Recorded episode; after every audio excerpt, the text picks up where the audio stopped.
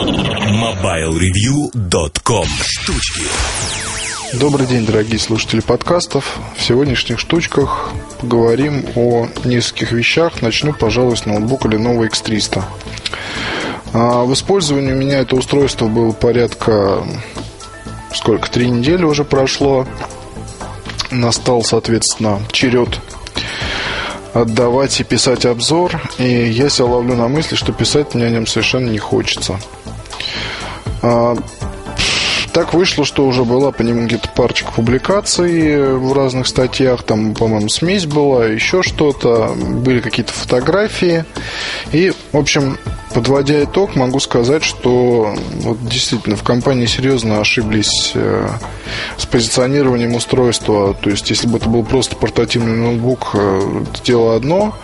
Вот, но маркетологи зачем-то захотели сделать такой ответ э, MacBook Air – Ответ получился совершенно несимметричный, потому что тут надо понимать, что Air играет в сегменте имиджевых ноутбуков, таких, скажем, ну, в какой-то степени это топовый сегмент вот, для портатива. Вот, и уж с кем с кем ему соревноваться, так это, наверное, там, не знаю, может быть, с устройствами от Sony, и то с натяжкой можно назвать их конкурентами, там, с какой-либо серии, типа Z или еще что-то. Это в какой-то степени новая ниша, совсем про, ну, MacBook э, нельзя, наверное, назвать совсем простым устройством, да, но здесь дизайн главенствует над функциональностью, э, порой в ущерб этой самой функциональности. А, однако для определенных аудиторий, для определенной аудитории, для определенных пользователей Air представляет крайний интерес. То есть такой замечательная машинка для разъездов, вот легкая, красивая, приятная и так далее и тому подобное. Ноутбук от Lenovo под названием X300 стоит порядка 80 тысяч рублей. А, на мой взгляд, цена немножко необоснованная в силу того, что марку Lenovo знают немногие. А, немногие знают, что это бывший IBM. Немногие знают у нас в стране, что IBM это было круто. Вот немногие знают, что Lenovo, которая сейчас подменяет этот самый IBM, это в общем-то, все то же самое, только под другой маркой. Часто общаясь с людьми, которые собираются купить технику и спрашивают совета, это происходит действительно часто, когда в качестве варианта рекомендуешь Lenovo, ну, как правило, я не рекомендую от Lenovo никакие другие ноутбуки, кроме портативных. U-серия в какой-то степени привлекательна, может быть, для девушек а, или молодых людей таких гламурных. X300 рекомендую часто людям, которые, ну вот, скажем, товарищ недавно перешел на новую работу, полностью там все, соответственно, вот эти вот корпоративные правила, которые ущемляют вам мозг, а они полностью присутствуют, начиная от дресс-кода, заканчивая там всем остальным. Вот никаких блескучих штук, все строго, по-деловому и так далее. И вот ему понадобился ноутбук, компания выделила деньги на это дело. А, соответственно, он меня спрашивал, что купить, когда я сказал, что Lenovo X300. А, он так с недоумением меня посмотрел и типа, зачем мне какая-то китайская неизвестная марка? Этот не скажу, что это стереотип, потому что, ну, действительно, для большинства Lenovo, наверное, это, скажем так, вот именно с этим как-то и связано. То есть неизвестное восточное название, которое ничего в себе не несет рассказываешь о каких-то преимуществах, каких-то достоинствах, э, но сталкиваешься с тем, что просто тебя не слышат. Ни в коей степени не являюсь рекламным агентом компании. Вот считаю, что здесь работа должна происходить э, по многим направлениям. То есть аудиторию надо как-то учить. А покупателям ноутбуков надо объяснять, что это вот тоже хорошая марка она является хорошей. То есть здесь просто надо вот это вот расшифровывать. То, что давние корни и бла-бла-бла и тра-та-та. А, возвращаясь к X300, который стоит 80 тысяч рублей. А, конечно, на любой товар есть покупатель. Вот. И, конечно, этот ноутбук не совсем, скажем так, а, меня разочаровал. Вот. Но другой вопрос, что мы имеем, да? Мы имеем корпус из Touch, который довольно быстро даже не то что затирается, а словно бы засаливается. Мы имеем а, довольно смешную подсветку, такой фонарик, а, на верхней крышке маленький фонарик, который освещает клавиатуру. Заставляет вспомнить о временах пионер, пионер-лагеря, где я читал с фонарем под одеялом, как, наверное, многие из тех, кто слушает данный подкаст. Имеем интересную достаточно клавиатуру, вся вся прелесть такой довольно глубокий характерный ход, э, и она мягкая, она приятная, ей очень удобно пользоваться, но все, всю ее прелесть убивает э, вот этот вот самый джойстик, который находится посередине. Вот я знаю, что его нельзя называть джойстиком в полной степени, есть там какое-то специфическое название, но вот мне нравится говорить о нем так. А, он находится посередине, и при слепом вводе, ну вот, кто набивает вслепую там какие-то тексты, еще что-то, в блоге пишет, а, то наверняка понимает, что вот это вот препятствие, оно вроде бы, конечно, и не мешает, с одной стороны, вот с другой стороны оно бесит. Вот, и поневоле начинаешь еще напрягаться, думая о том, как вот не попасть. А джойстик, он как бы затрагивает четыре кнопки. То есть он находится там посередине, и вот поэтому вот ошибки, в принципе, не то, что бывают, но вот просто вот мне не очень приятно. Кроме того, две системы управления. Да, есть тачпад, есть джойстик с тремя клавишами. А, плюс куча кнопок, которые раскиданы еще под дисплеем, там для регулировки громкости, для работы с клавишей FN и так далее и тому подобное. То есть вот по этому делу, то есть здесь вроде бы очень-очень много всего, и это вроде бы очень-очень здорово. Вот на самом деле пользоваться этим сложнее, если сравнивать с тем же, ну не знаю, давайте возьмем MacBook Air, у которого есть огромный тачпад, который действительно удобный и мышка не нужна. Попользовавшись, а между тем на X300 пользовался тачпадом вообще как-то он какой-то мне не понравился. Он маленький, неудобный. Вот почему-то все происходит рывками. То есть, ну, вот не в коня корм совершенно просто-напросто. То есть сразу же автоматически переходишь на джойстик, который в принципе нормальный. Вот, но им пользоваться стоит э, то есть вы, вот, допустим, средним пальцем перемещаете курсор, большим пальцем нажимаете кнопки. Правую, левую или ту, которая посередине. Вот, в общем, вот так вот получается с управлением. То есть удобная клавиатура слегка подубита этим самым джойстиком. Две системы управления здесь вообще не понимаю, зачем нужны. Уж надо было просто делать выбор. Или делать большой тачпад, вот, или же просто оставлять оптический джойстик и уменьшать тогда размер корпуса. За счет того, что от чего-то избавиться. Вот, но здесь есть все. И вот в этом, наверное, на мой взгляд, это не совсем правильно. Что сказать еще? Вот еще, наверное, скажу, что не совсем мне приглянулась э, вот эта вот вещь касательно запаха. Вот я не знаю, как другие владельцы X300, ко мне приехал ноутбук буквально новый. Вот и запах был. И был довольно сильный. А после ночи на балконе, когда еще не было там очень холодно, он немножко пропал, но при каждом включении ноутбука вот это вот звук, такое вот, как сказать, ароматное сопровождение вашей работы, оно появляется. Вот этот момент, наверное, тоже надо учитывать в виду при покупке ноутбук буквально нюхать. Вот запах паленого конденсатора. Почему, от чего, мне никто объяснить не может. Еще момент. А, ноутбук за 80 тысяч рублей, портативный, конкурент MacBook Air. А, все здорово, бла-бла-бла. IBM. А, дисплей явно хуже, чем у MacBook Air. Несмотря на то, что, конечно, там мне присылали письма по поводу яркости и так далее, вот, то Air как-то он все-таки выглядит поживей. Если с Air сравнивать. Если сравнивать с Sony, там, я не знаю, потому что за эти же деньги можно купить какую-то машинку от Sony очень даже хорошую. Это касается и сверхпортативных ноутбуков, и просто портативных. То есть там тренажку какую-либо за 80 тысяч, вот легко, что называется, можно взять. Может быть, не в самой там, конечно, максимальной комплектации и конфигурации, но тем не менее. Там Z-Series, э, вернее, Z-серию сразу можно купить. А, о чем я говорил? О времени работы, да. Время работы среднее это 3 часа. Три с лишним, скажем так. Не думаю, что это здорово.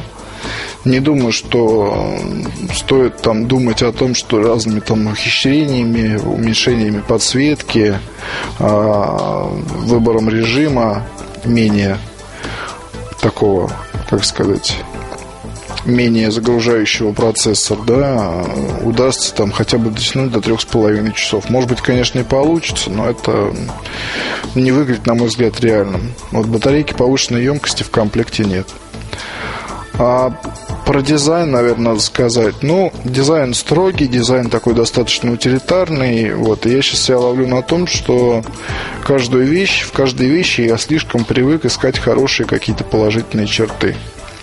Вот мне порой действительно очень тяжело э, сказать о чем-то, что это вот прямо, ну, вообще никакая штука. То есть даже не смотрите на нее, даже не покупайте. Вот всегда в любом случае пытаешься найти, кому бы это пригодилось, кому бы это понравилось, кому бы это было хорошо. А скажу честно, что для нового X300 я даже не могу себе представить человека, который подаст, пойдет и отдаст 80 тысяч за это несмотря даже на то, что мне писали несколько человек, которые являются обладателями. Вот приводя разные доводы, например, то, что на работе строгий такой дресс-код, и нужно вот нечто такое черное, корпоративное, угловатое, без всяких там выпендрежных штук. А, скажу так, а, если нельзя использовать всякое блестючее вроде MacBook Air, который, в общем-то, тоже выглядит не совсем празднично, а скорее так достаточно по-деловому, в принципе, а, то можно обратиться к технике Sony. И 13-дюймовые ноутбуки из Z-серии, они выглядят под любой костюм, в принципе. Они имеют такой серый приятный цвет – вот, у них довольно-таки изящный, элегантный дизайн, который молодежным или игривым никак вот нельзя назвать. И я вам крайне рекомендую, если вы вдруг будете смотреть на модель Lenovo X300, которая, ко всему прочему, предлагает нам производительность, как у ну, не знаю, это обычная офисная производительность без там каких-то каких-либо прорывов, да, куда-либо, то посмотрите тогда на Sony Z вот, на которые можно еще и поиграть, так, в принципе. Вот не самые... И даже в свежие игрушки можно, в принципе, поиграть, в некоторые. Что сказать еще? Маленький, конечно, блок питания, да, это плюс, я согласен. Надежность, там, твердость, э, то, что можно что-то там пролить на клавиатуру и прочее, ну, наверное, да. Но все остальное это просто вот, ну, не знаю. Наверное, один из самых странных, мягко говоря, ноутбуков, которые я видел в этом году. А видел я их в этом году немало. Даже тот же Dell XPC M1330, который позиционируется как игровое решение, он, на мой взгляд, лучше, чем X300. Вот он, конечно, весит побольше, вот, но в то же время обладает гораздо большей производительностью. Вот немножко, наверное, покрасивее выглядит. И стоит гораздо-гораздо меньше денег, при том, что это тоже 13-дюймовый ноутбук. Ну, не тоже, а в смысле просто 13-дюймовый ноутбук, который можно носить, в принципе, с собой на работу, пользоваться, там, забирать потом назад. Мне кажется, что сейчас уже э, на рынке очень сложно продавать вот такие вот штуки, которые можно было продавать там несколько лет назад, говоря о том, что вот это вот решение, там, скажем, четко спозиционировано на топ-менеджеров вот определенного уровня. То есть ты работал за десктопом, потом ты стал каким-то более крутым начальником, тебе купили ноутбук, вот потом ты стал адским начальником, и тебе купили маленький ноутбук. А сейчас выбор огромен. Вот. И любой человек может пойти и взять себе там небольшой нетбук для того, чтобы именно вот таскать его на работу и с работы. И не знаю, можно найти нетбук, который будет, в принципе, выполнять те же функции, что и замечательный ноутбук Lenovo X300. Вот такие вот мои впечатления. Я вот даже не знаю, писать ли мне про него или не писать. Вот мне так просто не хочется тратить свое время на это, с одной стороны. Потому что я понимаю, что любая статья в какой-то степени она может подвигнуть потребителя на покупку, даже если вы говорите в отрицательном ключе.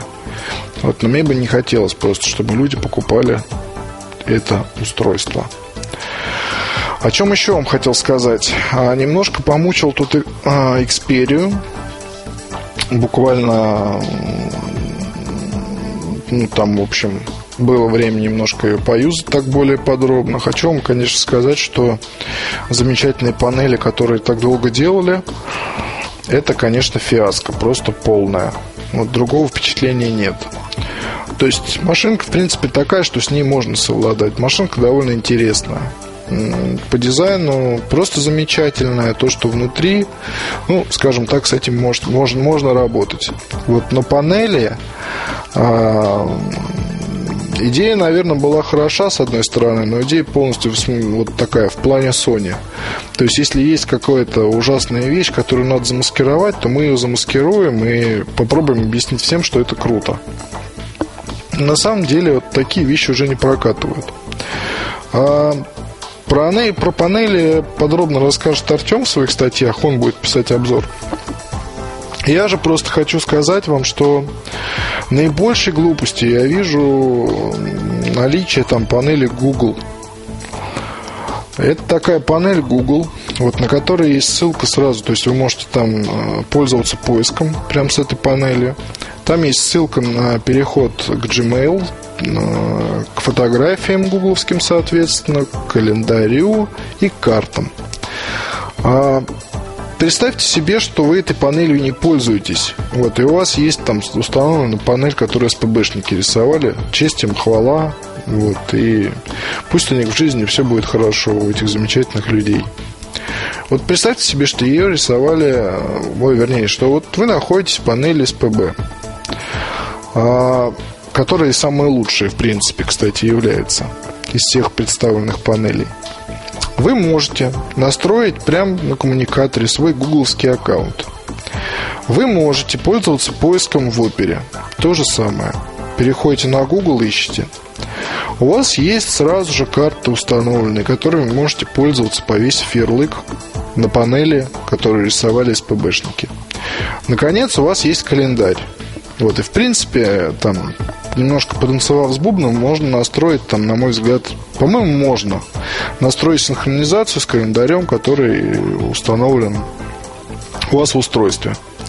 Возникает естественный вопрос, зачем было делать панель Google, если все ее функции а, можно повторить на других панелях. Вот, по крайней мере, на этой описанной точно можно. Тем более, если ссылки с панели Google ведут нас э, в ту же самую оперу. То есть открывается окно браузера, и там же вы пользуетесь своими вот этими вот всеми вещами. А, объяснить это нельзя. Вот это просто, что бы нам еще сделать, давайте еще сделаем вот такое, покажем, что у нас тут есть Google. Вот это вот единственная штука, из-за чего это было сделано. Второй момент а, отдельные вкладки для мультимедиа для радио. То есть радио уже мультимедиа не является, я так понимаю. Вот иначе не надо было бы делать отдельную, отдельную панель для него. А почему не сделано так, что вот именно в мультимедийной вкладке есть там, допустим, что-то вроде там ссылки радиоприемник, и вот, пожалуйста, то есть вы там пользуетесь плеером, возвращаетесь назад, выбираете радио, пользуйтесь радио. Зачем было это делать? Тем более же вот радиоприемник, он вообще по внешнему виду крайне отличается. То есть, если э, вы говорите мультимедийной панели, то она полностью в стиле э, последних аппаратов от Sony Ericsson.